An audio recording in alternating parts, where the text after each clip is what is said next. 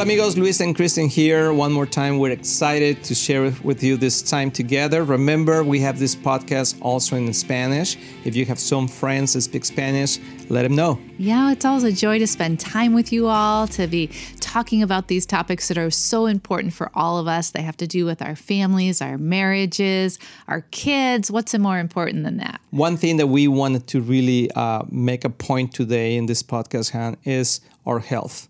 Mm-hmm. And I wanted to see it from a different perspective. And because it's, it's good to be healthy, I mean, it's important to be healthy, but I wanted to take it into the more spiritual uh, realm. Okay. And it is because we have a mission. We have a mission as Christians, we have a mission to share the gospel mm-hmm. and to bring the gospel to more people, wherever we are. And if we are not healthy, mm-hmm. then we lose the opportunity or we shorten our lives in the purposes that God has for us. Yeah, the mission can be cut short. I know, and and and, and we are we are responsible for mm-hmm. that. I, I know that sometimes there is uh, sickness that comes through generations, mm-hmm. but we have the power of the word to cut those uh, curses in our mm-hmm. lives, and that we we can be restored in those areas. But mm-hmm. also, there's other things that comes through negligence, mm-hmm. and we need to be uh, sensitive to that because there is a mission, there, there is an urgency. Jesus is coming back soon, and we should be able to communicate the gospel anywhere, anytime, wherever mm-hmm. we go, mm-hmm. without being religious, just with our own lives, with our own testimony. And if we are not healthy, we can lose our opportunities. And it's so easy to far, fall out of balance. I mean, this happens to me. I, I can tend to go to extremes, you know, like get into like, okay, I'm going to be so focused now on exercise. Well, that doesn't happen too often to me, actually.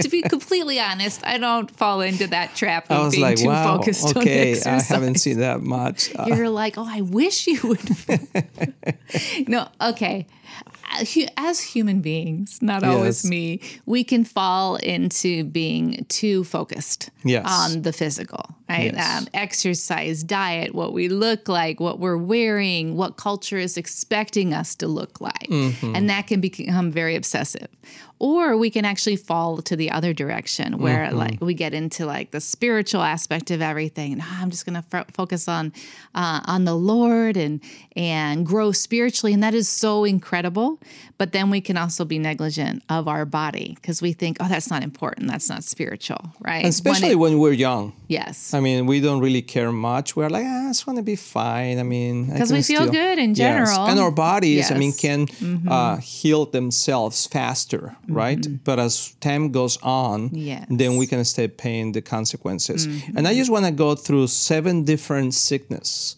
that are at attacking humanity more and more. Mm-hmm. Uh, this is a, a, study that was done over the Latino community, but I think that has affected yeah, everyone, everyone, You know, mm-hmm. but I, and we need to be careful for that. For example, uh, sadly, cancer is one of them.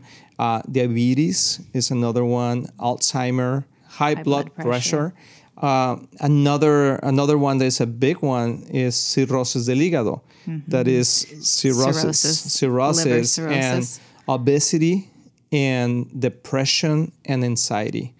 Those are seven big uh, sicknesses and uh, oppressions, afflictions that are coming over humanity. And I know some of the, some of them uh, they are inherent but some others, I mean, sometimes we can just develop this by the lack of uh, taking care of ourselves. Yeah, bad lifestyle habits. Yes, that and have. that's so um, important today mm-hmm. to help our children because many of these people that are suffering these things are developing this type of sicknesses in their young ages mm-hmm. before it was even older like mm-hmm. after 50 or mm-hmm. something mm-hmm. okay he got diabetes well whatever mm-hmm. but now we can see that there's mm-hmm. these young kids having these issues and it's because the way that we're eating. It can be avoided. And yes. that's what we want to talk about how we, as parents, can help our children avoid sickness even as they grow into adulthood by the habits that we're creating in our home.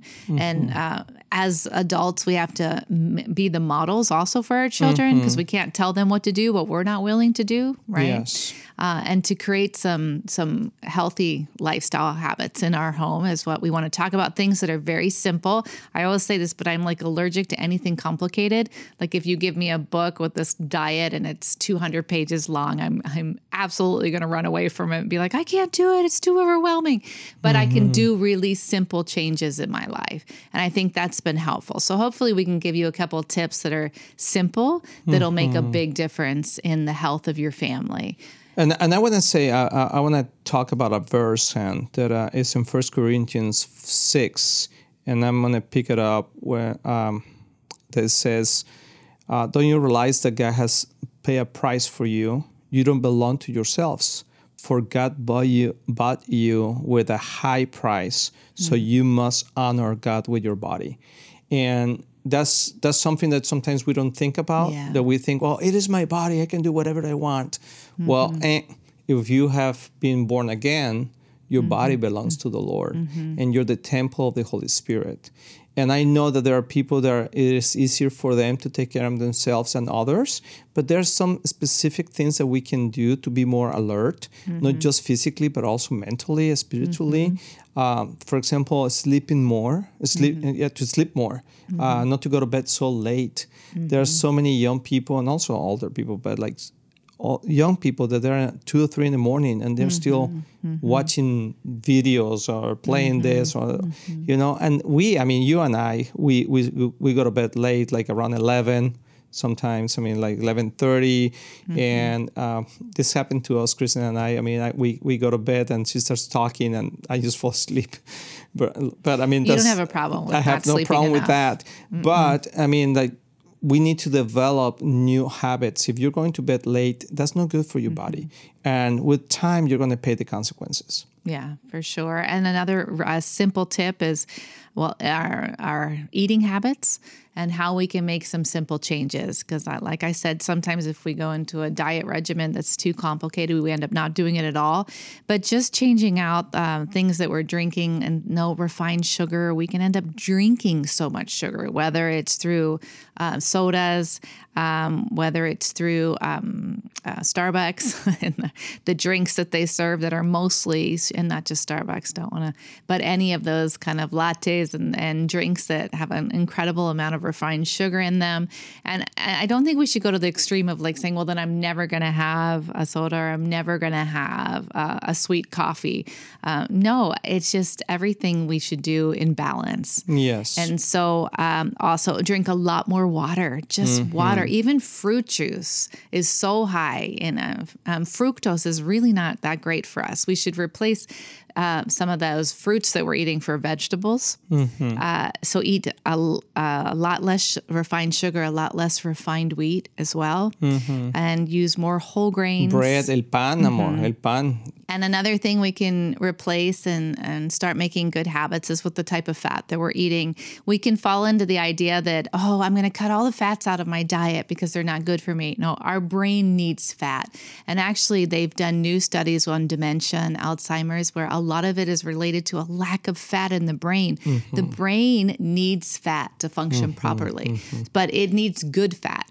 So a good fat that we can we can eat in our diets is avocado oil and coconut coconut oil, take out the saturated fats. That's super important. So, and the, the third thing is that we should, be, I mean, it's not the order. I mean, it doesn't matter the order, but one another thing that we need to do is uh, to repent. Sometimes mm. we are not conscious of what we're doing and that we're damaging our bodies.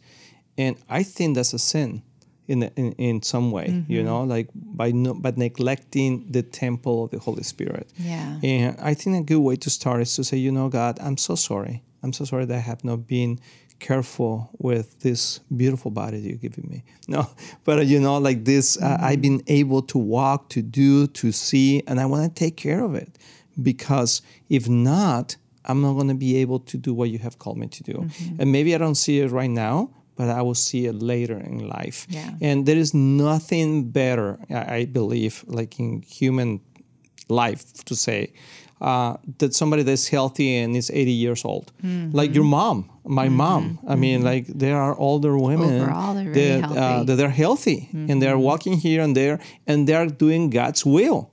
You know, they're doing, they're talking to people, they're sharing the gospel, that wherever they go, they're blessing. And of course, their bodies are not the same that they were used to be before, but they're still healthy. And I think that that's part of uh, uh, our lives as Christians.